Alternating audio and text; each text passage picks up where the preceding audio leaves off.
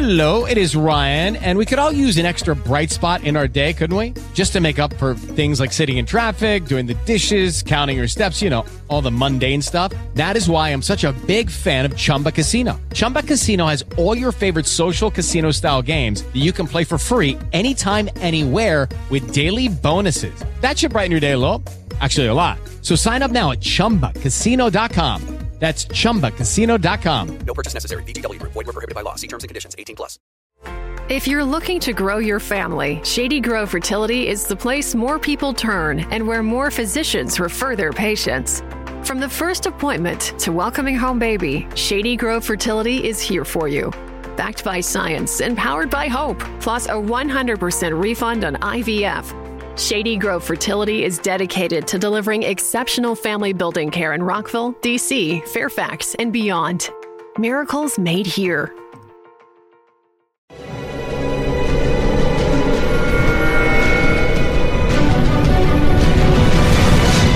Yo documental.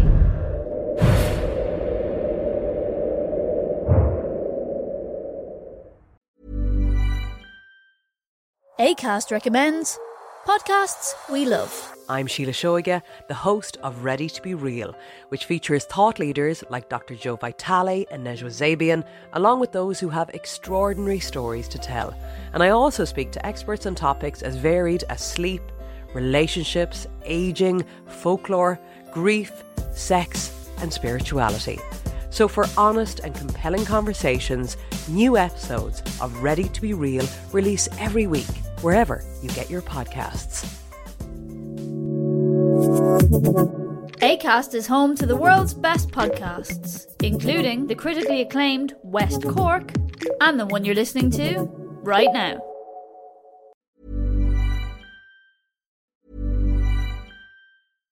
ACAST recommends podcasts we love. I'm Sheila Shoiga, the host of Ready to Be Real, which features thought leaders like Dr. Joe Vitale and Nejwa Zabian, along with those who have extraordinary stories to tell. And I also speak to experts on topics as varied as sleep, relationships, aging, folklore, grief, sex, and spirituality. So, for honest and compelling conversations, new episodes of Ready to Be Real release every week, wherever you get your podcasts. ACAST is home to the world's best podcasts, including the critically acclaimed West Cork and the one you're listening to right now.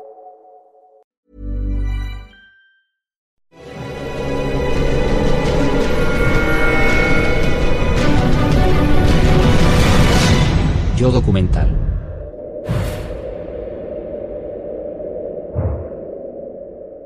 En mayo de 1943, en la conferencia Trident de Washington, Churchill y Roosevelt acordaron la fecha del 1 de mayo de 1944 para el lanzamiento de la operación Overlord, la invasión aliada del noroeste de Europa. Al hacerlo, pusieron en marcha la ofensiva que Churchill calificaría con una modestia poco habitual como la cosa más grande que hemos intentado nunca. Operación Bolero fue el nombre en clave que se le dio a la acumulación de hombres y material en Gran Bretaña para la invasión de Europa. Este plan había empezado prácticamente desde que Estados Unidos se había unido a la guerra, pero el éxito de los U-boats alemanes en su caza de los convoys aliados había amenazado incluso los suministros de subsistencia de Gran Bretaña. En marzo de 1943, la ofensiva submarina alemana había hundido 875.000 toneladas de barcos aliados. Pero mayo de 1943 supuso el punto de inflexión de la batalla del Atlántico. Solo en este mes la Kriegsmarine alemana perdió 38 submarinos a causa de operaciones navales y de aviones equipados con radares centimétricos, un nuevo modelo del invento de Watson Watt que se había usado con éxito en la batalla de Inglaterra. Finalmente, el 24 de mayo, el almirante Donitz se vio obligado a abandonar la batalla del Atlántico y a partir de entonces la acumulación de tropas y maquinaria bélica empezó verdaderamente. Aviones, buques de guerra, naves de asalto, buques mercantes, barcos de bloqueo, soldados, marineros, pilotos, carros de combate, transportes, armas autopropulsadas, jeeps, camiones, municiones. Todo llegaba a Gran Bretaña a un ritmo sin precedentes. El objetivo inmediato de la operación Overload era desembarcar unas ocho divisiones en una serie coordinada de cinco desembarcos de asalto, que se consolidarían en una primera línea de playa de unos 12 kilómetros de profundidad durante los dos primeros días. Más tarde, la fuerza aumentaría hasta llegar a las 21 divisiones al cabo de 25 días. Se organizaría una zona de alojamiento que incluyera Cherburgo, Comón, Vir y Avranches, desde la que se dirigirían las operaciones hacia el Sena y después hacia Alemania. Iba a ser la mayor operación anfibia de la guerra en el hemisferio occidental. En Alemania, la estrategia de Hitler seguía teniendo en cuenta la importancia del frente oriental.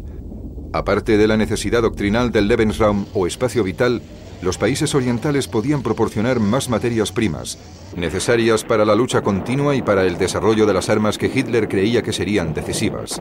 Los cohetes V1 y V2, los reactores Messerschmitt y los nuevos y rápidos submarinos construidos para el almirante Donitz. Las mejores tropas se enviaron al frente oriental y dejaron en el frente occidental las divisiones con menor reputación. Muchos soldados de la Wehrmacht que luchaban en Rusia soñaban con un traslado a la costa occidental.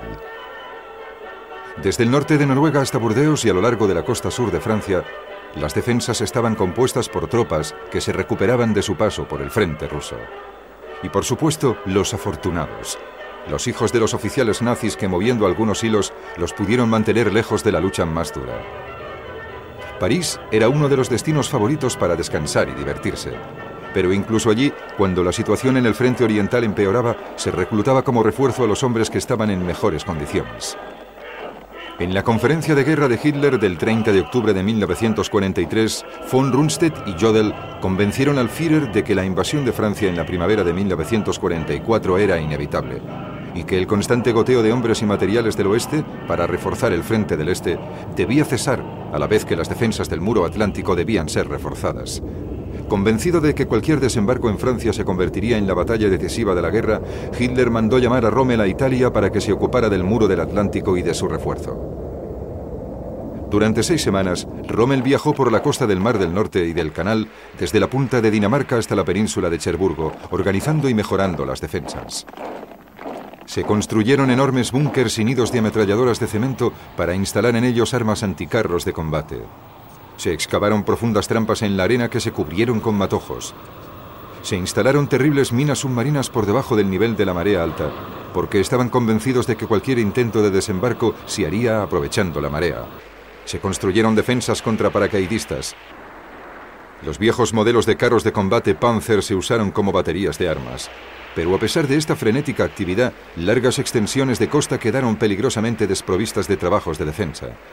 Cuando von Rundstedt se marchó en enero de 1944, Rommel se quedó como comandante en jefe y comenzó a poner en práctica los conceptos tácticos más controvertidos de la defensa alemana. Rommel estaba convencido de que cualquier desembarco debía ser aplastado de forma inmediata y completa en las playas, y eso solo se podía conseguir si las divisiones de carros de combate armados estaban cerca de las primeras líneas de playa. Rundstedt había defendido la necesidad de poder ofrecer una respuesta flexible, lo que suponía mantener las divisiones Panzer en la retaguardia como poderosa reserva móvil. Esta importantísima disputa entre ambas tácticas terminó en una solución negociada que tenía los defectos de ambas propuestas y ninguna de sus virtudes. Aunque el alto mando alemán estaba seguro de cuál sería el momento más probable de sufrir una invasión, no tenía ni idea de cuál sería el lugar escogido. Hitler había dicho varias veces a sus generales que estaba convencido de que la invasión sería en Normandía o en la Bretaña. Se supone que se lo habían confirmado unos papeles que el embajador británico envió a Turquía, fotografiados por el agente alemán Cicerón. Sin embargo, sus generales estaban totalmente convencidos de que la flota invasora tomaría la ruta más corta a través del Pas de Calais. En cualquier caso, los recursos se expandieron demasiado. En la región del Pas de Calais, las divisiones del decimoquinto ejército tenían que ocuparse de frentes de 80 kilómetros de extensión, y en Normandía, las divisiones del séptimo ejército se ocupaban de zonas de unos 160 kilómetros. La confusión y la incertidumbre del alto mando alemán se debe atribuir en gran parte al éxito de los planes aliados de disimular sus intenciones mediante maniobras falsas. Un importante elemento de este plan de engaño fueron las operaciones conocidas como Fortaleza Norte y Fortaleza Sur. Estas dos operaciones debían fabricar dos ejércitos ficticios a gran escala. Uno debía crearse en el centro de Escocia y amenazar con una invasión del norte de Europa a través del Mar del Norte. Y el otro debía crearse en el sudeste de Inglaterra y amenazar con una invasión desde el Pas de Calais. Este segundo ejército fantasma fue el que tuvo mayor éxito. Se hicieron muchos esfuerzos para conseguir que las agencias de inteligencia alemanas estuvieran convencidas de la veracidad de la información. Para conseguirlo, dieron el mando al general Patton. Tenía a su cargo el primer grupo del ejército estadounidense y contaba con divisiones blindadas, divisiones de infantería, hospitales de campo, comunicaciones de mando y batallones de ingenieros, reforzados con falsos vehículos de madera, barracas simuladas y transmisiones de radio falsas, todo ello controlado por los puestos de reconocimiento y escucha alemanes. A su vez, a través de los informes que conseguían gracias a su conocimiento de la máquina alemana de cifrado llamada Enigma, los aliados pudieron evaluar la respuesta alemana a ese engaño y ajustar sus informaciones falsas a las expectativas de los alemanes a través de los agentes alemanes en Gran Bretaña. Todo esto, combinado con el secretismo que rodeaba la acumulación de hombres y material para la auténtica fuerza invasora, tuvo un gran éxito. Y no solo enmascaró el auténtico destino de la fuerza invasora, sino que también consiguió retrasar sustancialmente las operaciones tácticas alemanas hasta después de la invasión. Mientras el comandante supremo Eisenhower y su equipo planeaban la estrategia y se programaban las logísticas del embarque y del desembarco, todo el peso de la tecnología militar se centró en los problemas prácticos para poder llegar hasta la costa. Los científicos militares inventaron o adaptaron máquinas y aparatos existentes para superar problemas específicos. El carro de combate anfibio Dede, que servía para limpiar campos de minas. El cocodrilo, un carro de combate lanzallamas que llevaba su propia carga de combustible en un remolque. Vehículos para construir puentes y colocar vías, o paracaidistas falsos diseñados para estallar con ruido de artillería al aterrizar y así causar confusión. Pero por encima de todo se encontraba el grupo de oficiales y hombres que llevarían la guerra a la Europa continental. Si habían entrenado en diversas tareas sin conocer realmente los verdaderos obstáculos que se podrían encontrar. Pero la calidad de los hombres era variable. Aparte de las brillantes divisiones aéreas 82 y 101, las tropas estadounidenses estaban poco preparadas y mal dirigidas para el propósito que perseguían. Estaba claro que eran civiles vestidos de uniforme. La falta de una larga tradición militar, al estilo de las europeas, hacía que los mejores oficiales prefirieran tareas especializadas como las fuerzas aéreas el personal militar o destinos exóticos en unidades como la Oficina de Servicios Estratégicos. Las sonrisas y la soltura de muchos de los hombres escondían una inocencia alarmante, así como falta de experiencia en combate. En las unidades que ya habían entrado en combate, como la primera y la novena divisiones que habían combatido en Sicilia, existía un amargo resentimiento entre oficiales y soldados por tener que volver a hacerlo otra vez. Esta actitud no era exclusiva de los estadounidenses. Los comandantes de las unidades británicas que habían luchado en África y volvían a tener que llevar el peso de la invasión solían escuchar las quejas de los sargentos sobre este tema. Sin embargo, esto era un síntoma de la extenuación de las fuerzas de reserva británicas. Preparados para recibirles, al otro lado del canal se encontraban los soldados del ejército más hábil y profesional de la historia moderna. La organización de los regimientos del ejército británico, con su fuerte sentido del deber, costumbres, destreza, honor y compañerismo, no era vista con muy buenos ojos por los alemanes. Las divisiones se consideraban unidades de lucha autónomas. Disponían de sus propios blindados, ingenieros, comunicaciones y suministros para que como unidad fuesen completamente ajenos a las diferencias de funcionamiento y a las rivalidades dentro del regimiento. La estructura de mando alemana a nivel de unidad también mejoraba la eficacia de la división. Los sargentos debían tomar parte activa en las operaciones tácticas de sus unidades y a menudo tomaban el mando cuando el oficial superior moría o resultaba herido. En el ejército británico, ni siquiera los oficiales más jóvenes podían continuar tras perder al oficial al mando porque no conocían los planes tácticos ni los objetivos. Sin embargo, desde las divisiones en la cadena de mando de la Wehrmacht reinaban los celos y las sospechas, y siempre se debía tener en cuenta el Führer, que había asumido el control personal de toda la maquinaria de guerra alemana. Una circunstancia que sería desastrosa. Desde otro punto de vista, el ejército alemán estaba mejor preparado que el aliado para la invasión. Su superioridad armamentística era total en prácticamente todos los aspectos. Los carros de combate Panzer Okay, round two. Name something that's not boring. A laundry? Ooh, a book club. Computer solitaire, huh? Ah, sorry, we were looking for Chumba Casino. Chumba! That's right. ChumbaCasino.com has over 100 casino style games. Join today and play for free for your chance to redeem some serious prizes. ChumbaCasino.com. No purchase necessary. Void where prohibited by law. 18 plus terms and conditions apply. See website for details. Judy was boring. Hello. Then Judy discovered ChumbaCasino.com. It's my little escape. Now Judy's the life of the party. Oh, baby, Mama's bringing home the bacon. Whoa, take it easy, Judy. The Chumba life is for everybody. So go to ChumbaCasino.com and play over 100 casino style games. Join today and play for free for your chance to redeem some serious prizes. ChumbaCasino.com. No purchase necessary. Void where prohibited by law. 18 plus terms and conditions apply. See website for details. y Tiger de las divisiones Lehr y Das Reich no tenían comparación con los Shermans y los Cromwells de los aliados. Eran superiores en blindaje, en potencia de fuego, en alcance y en durabilidad a cualquier carro de combate de los aliados. Las armas anticarros de combate alemanas, especialmente la pieza de artillería 88, que era efectiva incluso contra la infantería si se cargaba con los proyectiles adecuados. Y el arma de mano Panzerfaust tampoco podía compararse con los Piats o los bazookas.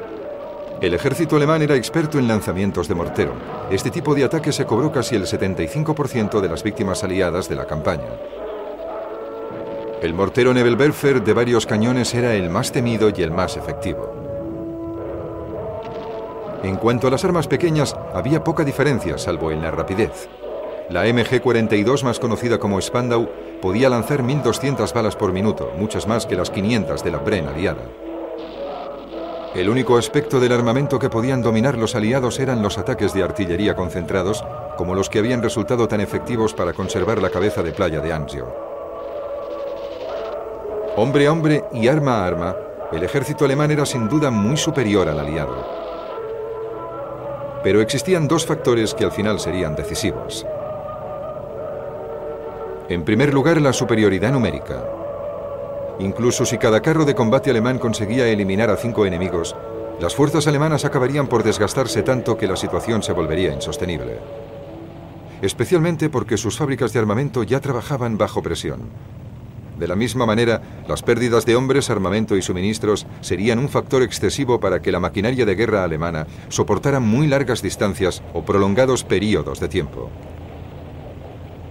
En segundo lugar, las dificultades para recibir suministros y refuerzos empeorarían drásticamente debido a la total falta de apoyo de la aviación alemana. A mediados de 1943, la Luftwaffe perdía aviones y personal a un ritmo que no podía contrarrestarse con un incremento de la producción ni con un entrenamiento de nuevos pilotos. La introducción del caza de largo alcance Mustang incrementó tanto la efectividad de los bombardeos diurnos aliados que no se sabe qué fue más eficaz, si estos bombardeos o las bajas alemanas en el aire. La mala gestión de Goering y de sus subordinados había reducido la eficacia de la Luftwaffe a una mínima parte de lo que había sido al estallar la guerra. Esto y la falta de combustible y de suministros la convertían en una fuerza en total declive, por lo que los aliados reinaban prácticamente en solitario en los cielos del noroeste de Europa. Y fue precisamente en esos cielos donde tuvo lugar la primera acción real de la Operación Overlord. Hasta mayo de 1944, las fuerzas aéreas aliadas habían concentrado sus esfuerzos en destruir estratégicamente el centro industrial alemán y a desmoralizar a la población. Por la noche, los bombarderos dirigidos por los Pathfinders lanzaban toneladas de explosivos y bombas incendiarias sobre el centro industrial del Ruhr y las ciudades más importantes, incluida Berlín. Durante el día, la octava Fuerza Aérea estadounidense llevaba a cabo bombardeos de precisión, causando numerosas bajas hasta la introducción del Mustang. Esta estrategia era muy apreciada por los comandantes de bombarderos británicos y estadounidense, el mariscal del aire Harris y el general Carol Spaatz, que creían que Alemania se rendiría por estos bombardeos sin necesidad de llevar a cabo una peligrosa invasión por tierra. Durante la primavera de 1944, el subcomandante supremo aliado Teder y un mariscal del aire de la RAF promovieron el plan de transporte diseñado para aislar las playas de Normandía con cruciales bombardeos de las líneas de comunicación, incluidos las vías de tren, los puentes y las carreteras que había junto a las playas. Harris y Spatch se opusieron a dicho plan, alegando que apartaba importantes recursos de la ofensiva aérea, pero fue apoyado tanto por Eisenhower como por el comandante de la resistencia francesa, el general Koenig, cuyos compatriotas tendrían que sufrir el peso de los bombardeos. La operación se lanzó en mayo con la precaución de sumar a los objetivos toda la costa del canal y de enviar el doble de aviones a la región de Calais que a la de Normandía, para asegurarse de continuar así con la efectiva operación de engaño Fortaleza. Gracias a los cazas, la operación fue un éxito rotundo.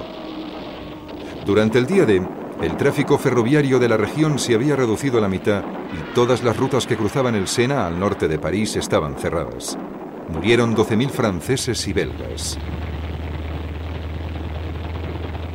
Los parámetros operacionales, como las mareas y la necesidad de la luz de la luna, determinaron que los primeros días idóneos para el desembarco tras la fecha clave del 1 de mayo eran el 5, el 6, el 7 o el 8 de junio.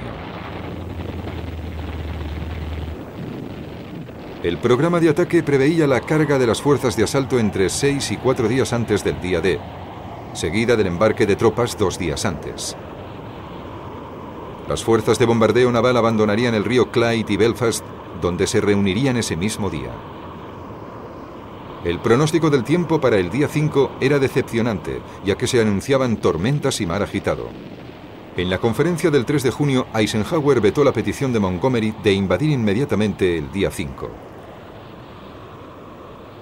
El retraso aumentó la presión mental y física de los hombres que ya habían embarcado. No había tiempo para desembarcar y repetir el proceso a la inversa, y además existía un riesgo de seguridad, ya que los hombres conocían al fin sus objetivos. En la última reunión, Eisenhower descartó las objeciones y las incertidumbres de Tedder y Leitch Mallory sobre el día 6, para el que se habían pronosticado condiciones atmosféricas favorables. Estoy bastante seguro que tenemos que dar la orden. No me gusta, pero no hay opción. No sé cómo podríamos hacer otra cosa. Así se encendió la mecha de la operación Overload.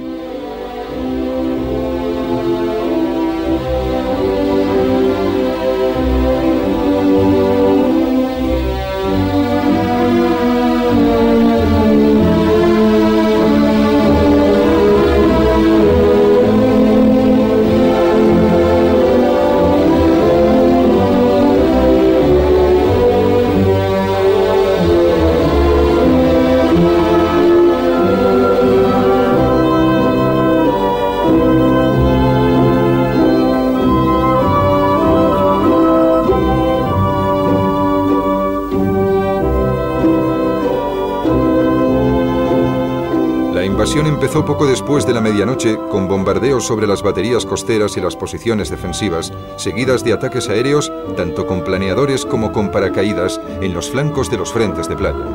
Al oeste, las divisiones aéreas estadounidenses 82 y 101 habían aterrizado para apoyar y proteger los flancos y la retaguardia del desembarco en la playa de Utah, al este. El objetivo de la sexta división aérea británica era proteger el flanco izquierdo de los desembarcos en las playas Gold, Juno y Sword. Con un total de 24.000 hombres, las tropas aéreas británicas y estadounidenses debían aterrizar mediante paracaídas o planeadores. Con los problemas que suponía la logística de un aterrizaje tan complejo, se hicieron más evidentes cuando las zonas de salto y aterrizaje estaban mal identificadas. En consecuencia, las unidades, particularmente las estadounidenses, quedaron diseminadas en una amplia zona, reduciendo su eficacia combativa. Mientras tanto, la inmensa selección de barcos que transportaban las fuerzas marítimas y su equipo se aproximaba desde el punto de reunión, apodado Piccadilly Circus, hacia las playas, por los caminos ya libres de minas abiertos por la vanguardia de localizadores de minas. En la costa norte de Francia, la noche del 5 de junio fue como cualquier otra noche del mes anterior. Seguía siendo un buen destino. Rommel se había marchado a Alemania a ver a su mujer y a reunirse con Hitler. Convencido de que los aliados no les invadirían durante la tormenta que había mantenido a la Kriegsmarine en puerto y había llegado a la cancelación de los reconocimientos aéreos.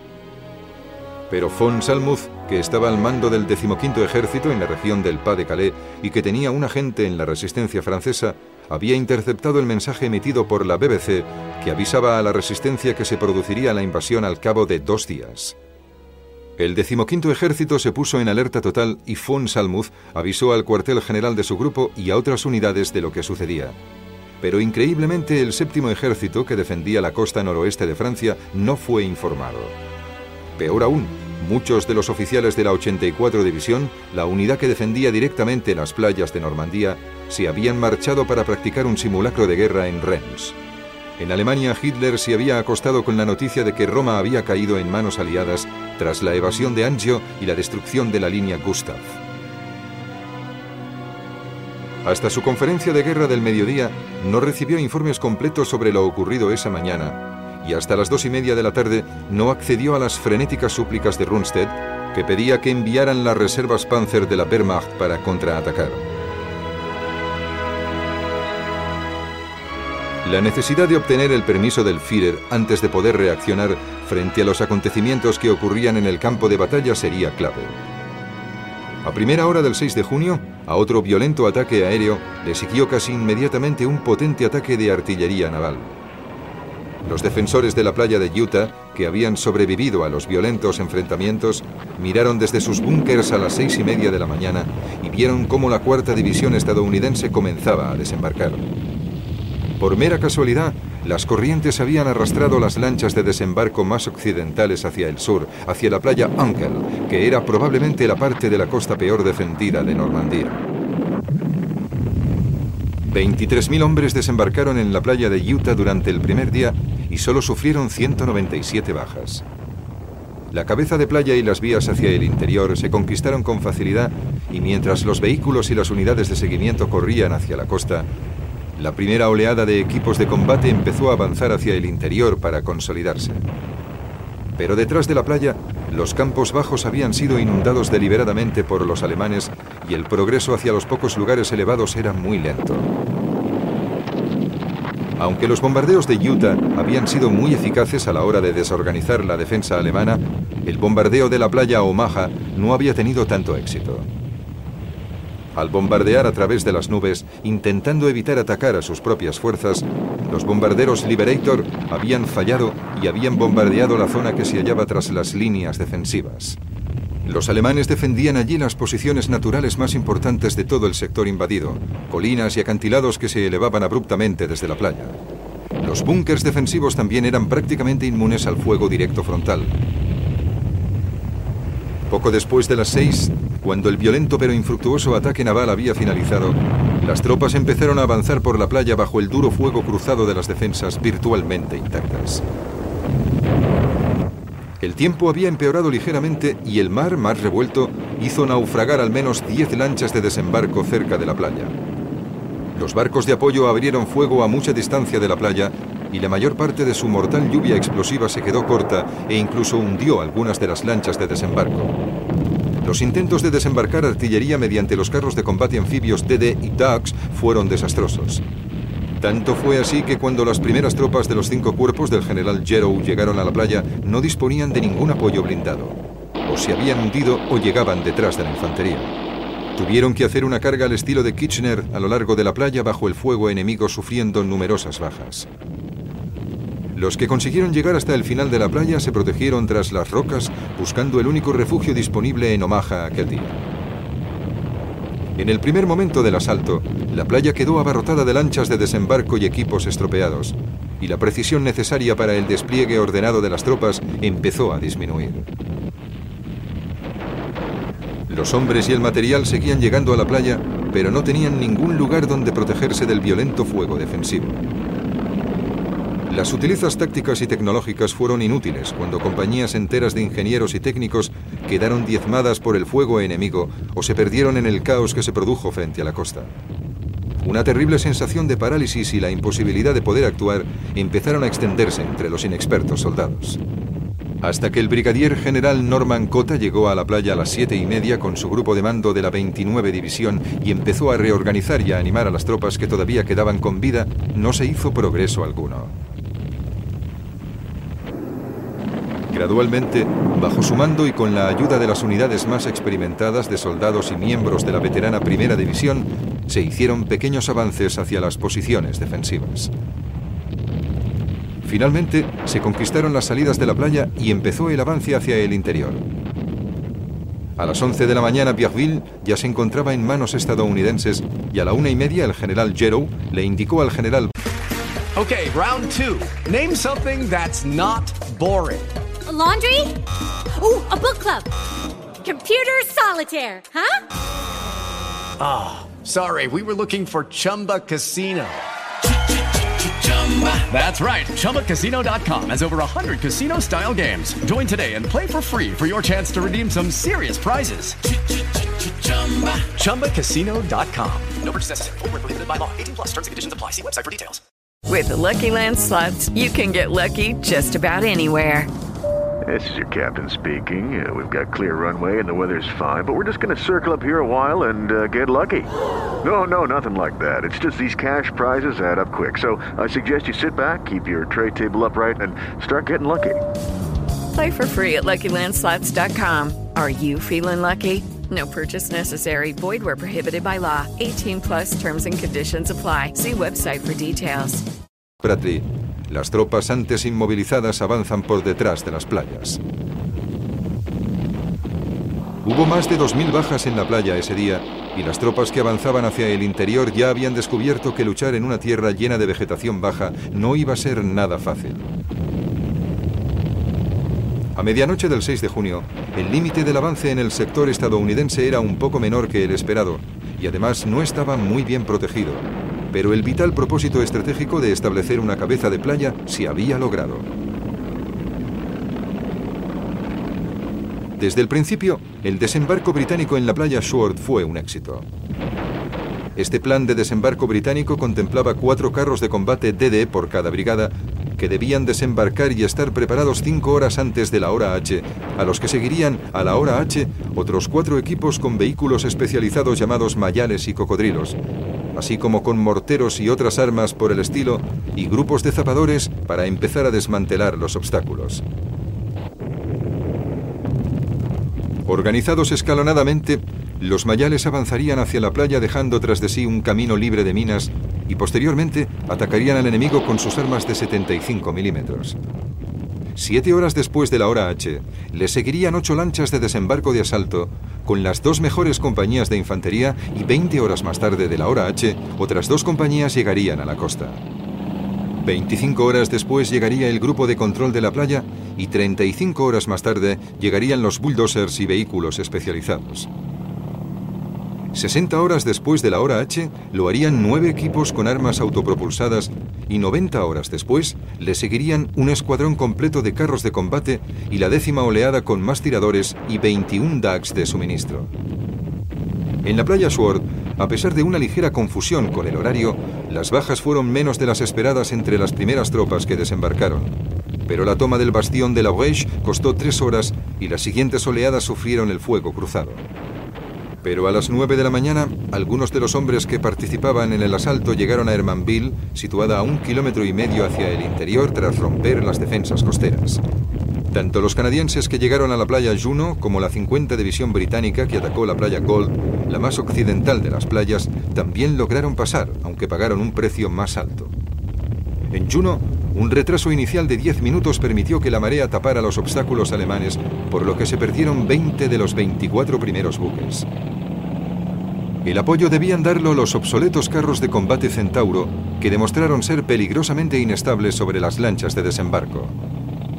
Muchas de ellas volcaron y solo seis llegaron a la costa, de las 40 que se esperaba que lo hicieran. La dura lucha en los pueblos situados junto a la playa no detuvo a las siguientes unidades canadienses que adelantaron a las tropas de asalto y siguieron con su avance hacia sus objetivos del interior. En la playa Gold, la 50 División tuvo problemas similares con los centauros y además los carros de combate DD llegaron demasiado tarde para prestar apoyo. Sin embargo, los británicos, al igual que los estadounidenses, no habían conseguido los objetivos territoriales previstos. Para los comandantes, el valor estratégico del simple establecimiento de una cabeza de playa era casi tan decisivo como los mismos objetivos.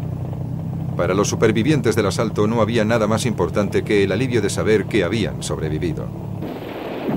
Para las tropas alemanas que sufrieron ataques navales y aéreos aquella mañana y vieron una armada de barcos junto a la costa, no hubo la menor duda de que la invasión había empezado.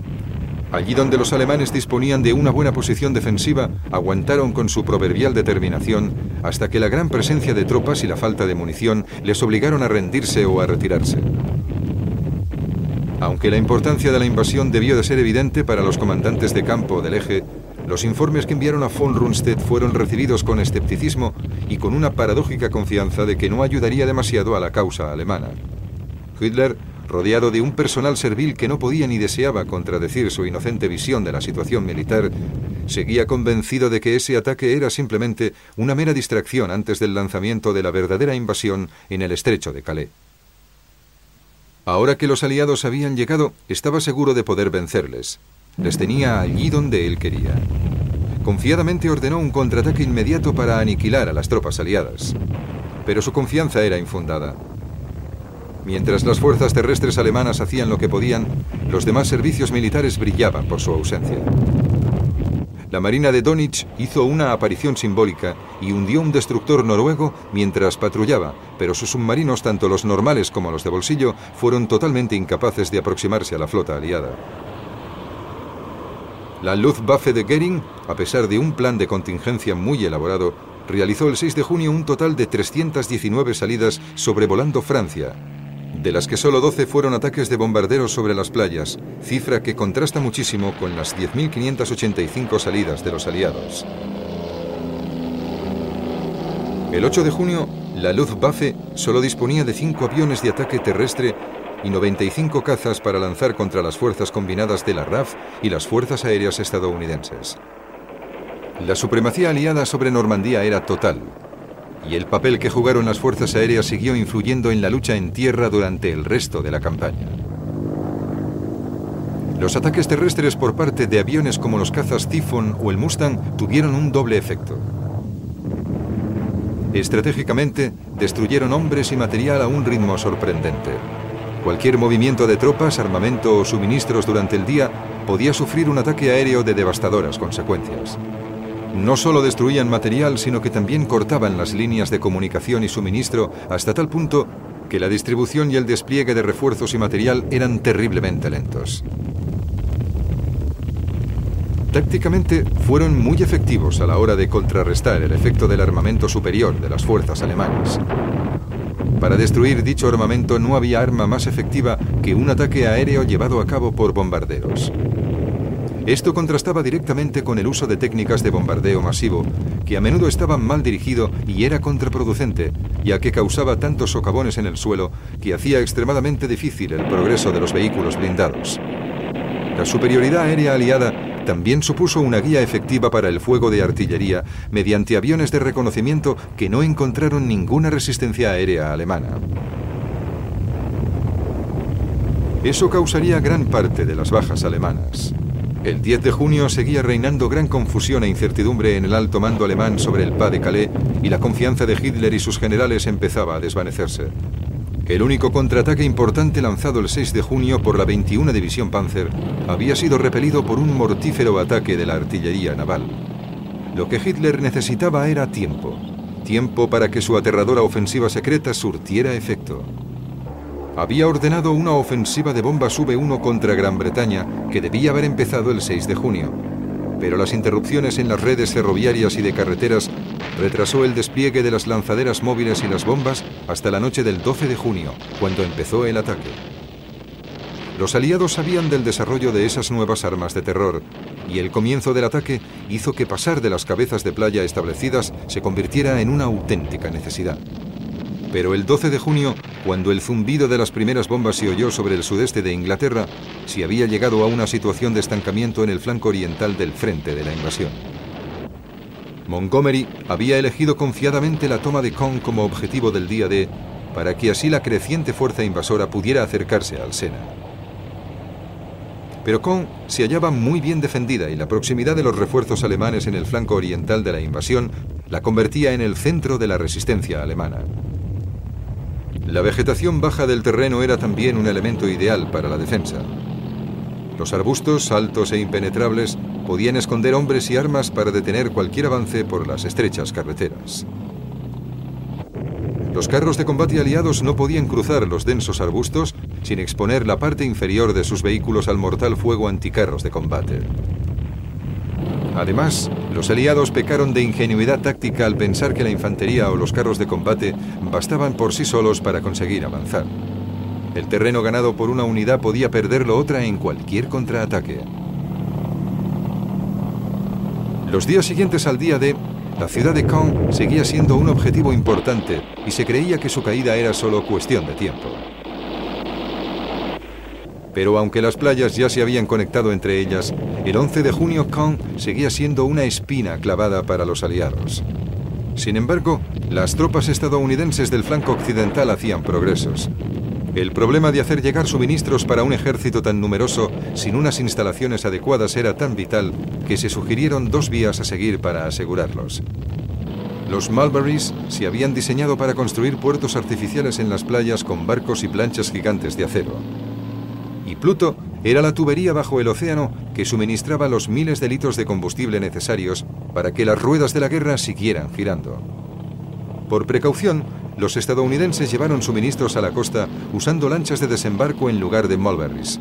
Pero aún así, las instalaciones portuarias eran uno de los objetivos esenciales. Así que el 12 de junio el flanco occidental de la invasión atacó al noroeste, cruzando la península de Cotentin para aislar y capturar Cherburgo. Las fuerzas estadounidenses también tenían problemas para luchar en terrenos de vegetación baja y se enfrentaban a los mismos problemas que los británicos de Caen, pero con el problema añadido de encontrarse con tierras pantanosas al haber sido inundadas por los alemanes. El 17 de junio, después de una lucha encarnizada en la península de 30 kilómetros de ancho, los estadounidenses pudieron llegar a la costa y aislaron Cherburgo y a sus defensores del resto de Francia. También ese 17 de junio, el equipo de Hitler logró al fin convencerlo para que fuera a Francia y se reuniera con sus generales de campo en Soissons, donde estudiarían la batalla.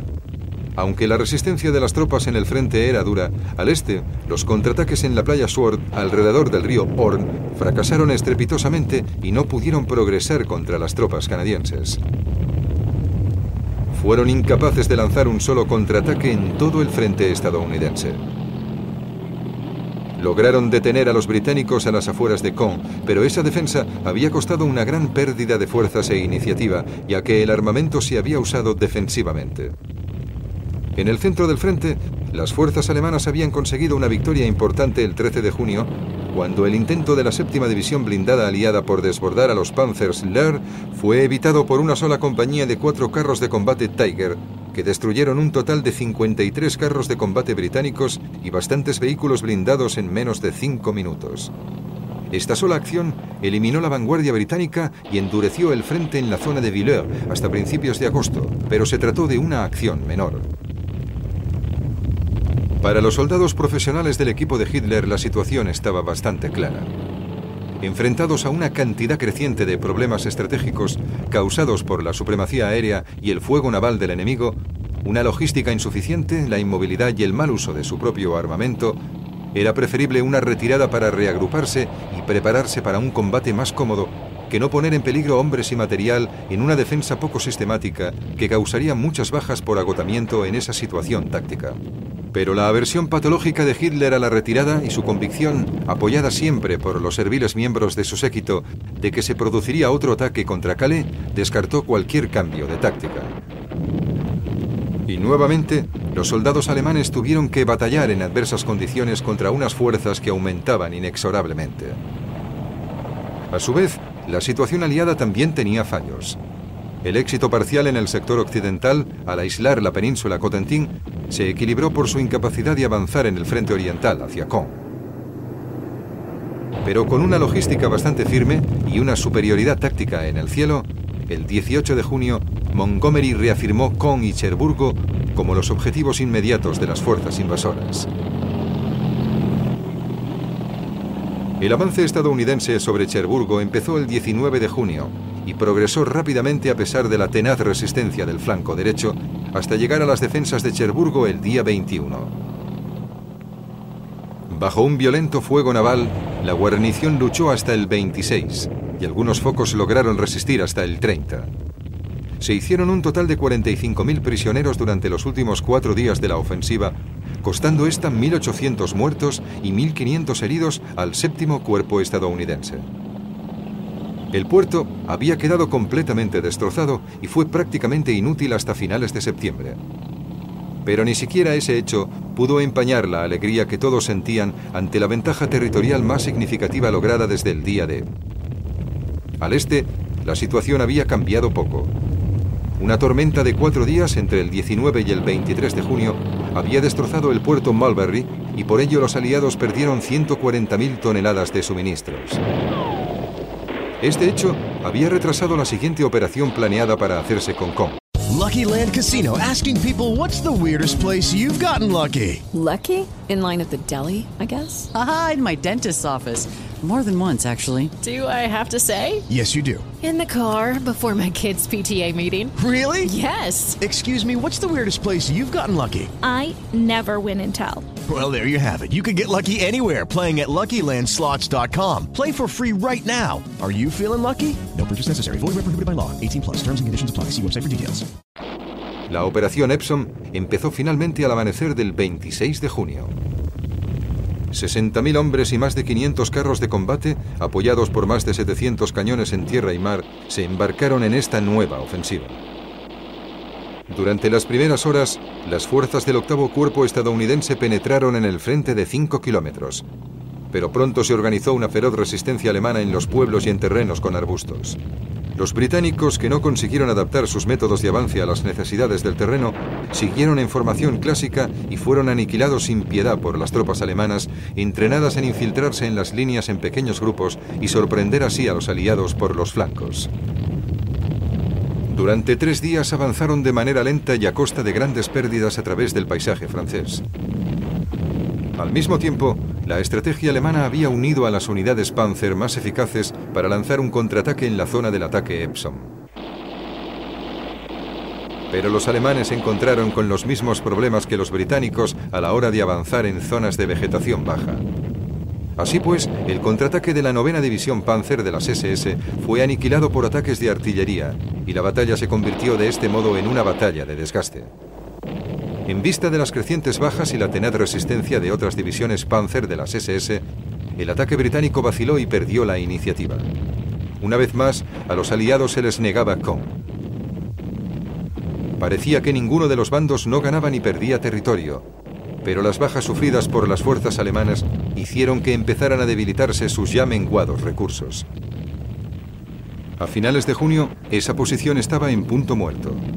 Las dificultades estratégicas de las fuerzas alemanas se equilibraban con los defectos tácticos de la fuerza invasora y ninguno de los dos bandos conseguía superar definitivamente al otro. A principios de julio, Hitler, aún esclavo de su servil equipo y furioso ante la imposibilidad de las tropas de llevar a cabo sus órdenes de aniquilar a los invasores, despidió a Rundstedt cuando éste se atrevió a sugerir una retirada y un posterior reagrupamiento. En su locura, insistió en que se defendiera cada centímetro de Francia. Von Kluck fue nombrado comandante en jefe y su energía alentó nuevamente la defensa de Francia. También a principios de julio, Montgomery redefinió las tareas de las fuerzas estadounidenses y británicas en la zona de alojamiento. La responsabilidad de atacar y ganar terreno pasaría a manos estadounidenses, mientras que los británicos continuarían manteniendo una posición agresiva para llevar así a las fuerzas alemanas a la guerra de agotamiento en que se convirtió la batalla de Caen y debilitar el frente que se oponía al avance estadounidense. El 3 de julio, el octavo cuerpo estadounidense inició una nueva ofensiva hacia el sur, fuera de Cotentin, bajo una lluvia torrencial con niebla y nubes bajas. Durante los primeros días se estancaron con las dificultades que ya les resultaban familiares, un terreno difícil y las tenaces tácticas defensivas.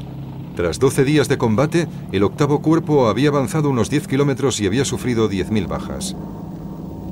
El 7 de julio se lanzó un violento bombardeo aéreo sobre las defensas de Caen. Este ataque tenía como objetivo allanarle el camino al avance terrestre, pero fue virtualmente inútil, ya que en lugar de las defensas, lo que bombardearon fue la propia ciudad. Cuando llegó el avance terrestre, la resistencia de la duodécima división Panzer no había disminuido. Las ruinas occidentales de Caen fueron ocupadas por las fuerzas británicas y canadienses el 9 de julio, pero las tierras altas del sur seguían bajo control enemigo. En un intento por capturar ese territorio y cruzar hasta el campo abierto situado más al sur, el 18 de julio se lanzó la Operación Goodwood. Tras los acostumbrados bombardeos, la operación empezó con fuerza, pero los aliados volvieron a encontrarse con tropas que salían de trincheras y de búnkers a los mandos de sus 88 y sus carros de combate. Nuevamente, el avance terrestre se detuvo. Todo terminó tras tres días de duro combate. Los británicos perdieron 400 carros de combate y 5.500 hombres. Los carros de combate se podían reemplazar fácilmente, los hombres no. El fracaso de esta operación confirmó los pronósticos de Montgomery y puso de manifiesto las tirantes relaciones angloamericanas en el campo de batalla. El avance en el frente estadounidense cuando llegó se desarrolló con una rapidez impresionante. El 25 de julio, el séptimo, el octavo y el noveno cuerpos iniciaron la operación Cobra hacia el sur, hacia Avranches, el codo de la península de Cotentin que llevaba hacia la Bretaña. Enfrentados a los destrozados restos de la división Panzerlehr y a algunos agotados Kampfgruppe, su avance se vio detenido el primer día, pero después progresaron hacia el sur encontrando muy poca resistencia a su paso. Llegaron a Avranches el 30 de julio. Parte de este éxito se debió a la adaptación de los carros de combate en el campo de batalla, a los que incorporaron púas de acero que les permitían atravesar los espesos arbustos y avanzar sin necesidad de comprobar si les tendían emboscadas en las carreteras estrechas. En Avranches se activó el tercer ejército de Patton que dirigió la carga hacia el oeste, persiguiendo a las unidades alemanas que se refugiaban en los bastiones fortificados de Lorient, Saint-Necher y Brest. El séptimo ejército alemán, bajo el mando de Hauser, quedó desintegrado, aunque continuó mostrando cierta resistencia. En los primeros días de agosto, las fuerzas estadounidenses empezaron a avanzar hacia el sur a través del flanco alemán destruido y llegaron a Rennes el día 3 y a Nantes-Angers el 10 y el 11. En Alemania, las dementes ideas estratégicas de Hitler, que había logrado sobrevivir a un atentado con bomba fraguado por algunos de sus oficiales más desencantados, auguraban la destrucción de su ejército en suelo francés.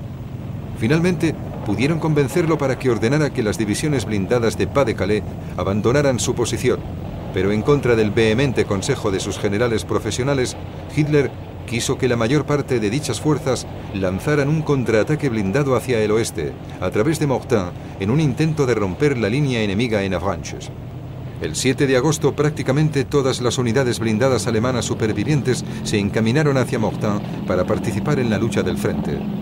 Avisados por los servicios de inteligencia, los estadounidenses respondieron con la misma tenacidad que los alemanes habían demostrado en el momento de tener que defender sus posiciones. El terreno de vegetación baja jugaba ahora a su favor y los ataques terrestres de los bombarderos crearon el caos entre los panzers. El 12 de agosto el ataque alemán se había repelido y los alemanes se retiraban tras perder prácticamente todo su armamento restante en el oeste. Las fuerzas estadounidenses les persiguieron, obligándoles a refugiarse en un terreno entre Falaise y Argentan, al que había llegado el decimoquinto cuerpo estadounidense desde Le Mans el 13 de agosto. Montgomery esperaba que en Argentan se encontraran las fuerzas británicas y estadounidenses, atrapando así al ejército alemán al sudoeste de Caen. Pero el progreso desde Caen hacia el sur, a través de Falaise, seguía siendo penosamente lento.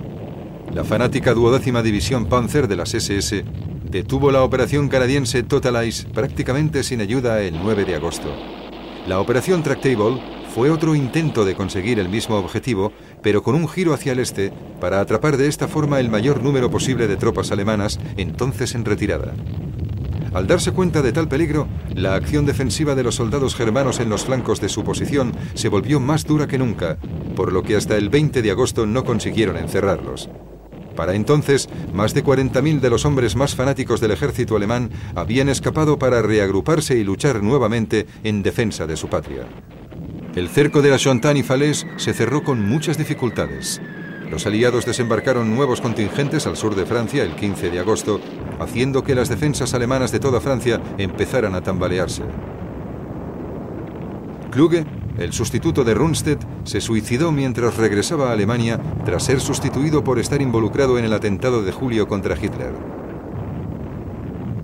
Model, que asumió el mando, no pudo hacer nada más que supervisar la retirada.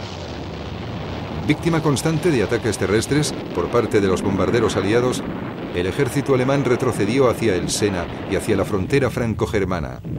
El 16 de agosto, el decimoquinto cuerpo estadounidense llegó a Togo, a 65 kilómetros de París. El día 20 ya había cruzado el Sena y había establecido una cabeza de puente al sur del antiguo cuartel general del ejército alemán en La Roche-Guyon. Más al sur, el duodécimo cuerpo llegó a Orleans el día 17 y se abrió paso hacia Troyes. Al norte, los británicos y los canadienses presionaban hacia el este, hacia el Sena y hacia Rouen. Entre el 20 y el 24 de agosto, 300.000 hombres y 25.000 vehículos de las formaciones alemanas que habían escapado de la batalla de Normandía cruzaron el Sena y regresaron casi inmediatamente a Alemania para reagruparse. Pero en la campaña de Normandía habían perdido una gran cantidad de recursos. 240.000 bajas, 210.000 prisioneros, 1.500 carros de combate, 3.500 cañones y 20.000 vehículos. 40 divisiones alemanas habían sido destruidas frente a 37.000 soldados aliados muertos y 173.000 heridos, un tercio de los cuales eran estadounidenses. Mientras los ejércitos aliados iban hacia el este cruzando Francia, dejaban atrás a muchos campesinos normandos amargados porque sus granjas habían padecido los estragos de la batalla y entraban en pueblos y ciudades donde eran recibidos con gran júbilo. Desde el 6 de junio, miles de combatientes de la resistencia francesa habían luchado escondidos. Habían sufrido escaramuzas y habían librado sangrientos combates contra las guarniciones alemanas, habían atacado carreteras y vías ferroviarias y habían llevado a cabo emboscadas a los convoyes. Estos hechos deberían haber supuesto apenas un motivo de irritación para los alemanes, pero a causa de la vehemencia de Hitler contra estas acciones, el ejército germano acabó dedicando parte del armamento disponible a intentar aplastar esta resistencia. La segunda división Panzer das Reich de las SS eliminó el pueblo de Ogadou-Siglein en una de esas acciones punitivas. Aún así, la resistencia francesa no se amilanó. El general de Gaulle, el comandante en jefe de las fuerzas francesas libres, había ordenado que no se produjera resistencia en París. Esta decisión había sido tomada por una parte para preservar la ciudad intacta y por otra parte porque las tensiones posteriores a la guerra entre la resistencia comunista y el general de Gaulle empezaban a adivinarse y este no quería que los comunistas controlaran París antes de su llegada. Pero la lucha en las calles de París finalmente estalló el 21 de agosto y el 22 Hitler, obsesionado con la convicción de que la caída de París significaría la caída de Francia, ordenó que la ciudad no cayera en las manos del enemigo salvo en ruinas. Sin embargo, el comandante de la guarnición alemana de París, von Scholtitz, quizá para evitar la destrucción de la ciudad y su caída en la anarquía a manos de la resistencia, le dijo al embajador sueco que la ciudad se rendiría tras una batalla simbólica. Eisenhower no quería perder tiempo en la espectacular pero inútil captura de París, pero de Gaulle le convenció de que tomara la ciudad. De Gaulle consiguió que su división de franceses libres fuera designada para ocuparse de ello y bajo el mando del general Leclerc se pusieron en camino hacia París. Tardaron dos días en recorrer los 190 kilómetros hasta llegar a las afueras de la ciudad, donde se encontraron con un esporádico fuego anticarros de combate y de ametralladora. Una columna de reconocimiento llegó al ayuntamiento a las nueve y media de la noche del día 24 y durante las primeras horas del día siguiente el ejército de Leclerc llegó hasta el centro de la ciudad entre escenas de júbilo y fuego intermitente. Von Scholtitz se rindió esa misma tarde. En el desfile de liberación que se celebró cuatro días después y al que asistió Eisenhower, la 28 División estadounidense marchó por los Campos Elíseos ante De Gaulle, Leclerc, Bradley y Gerow en la tribuna. Mientras la división de Leclerc tomó el mando provisional de París, la 28 División siguió adelante y se unió a la línea aliada, avanzando para concluir la liberación de Francia. Tras cuatro años de ocupación nazi, París, una vez más, volvía a ser libre.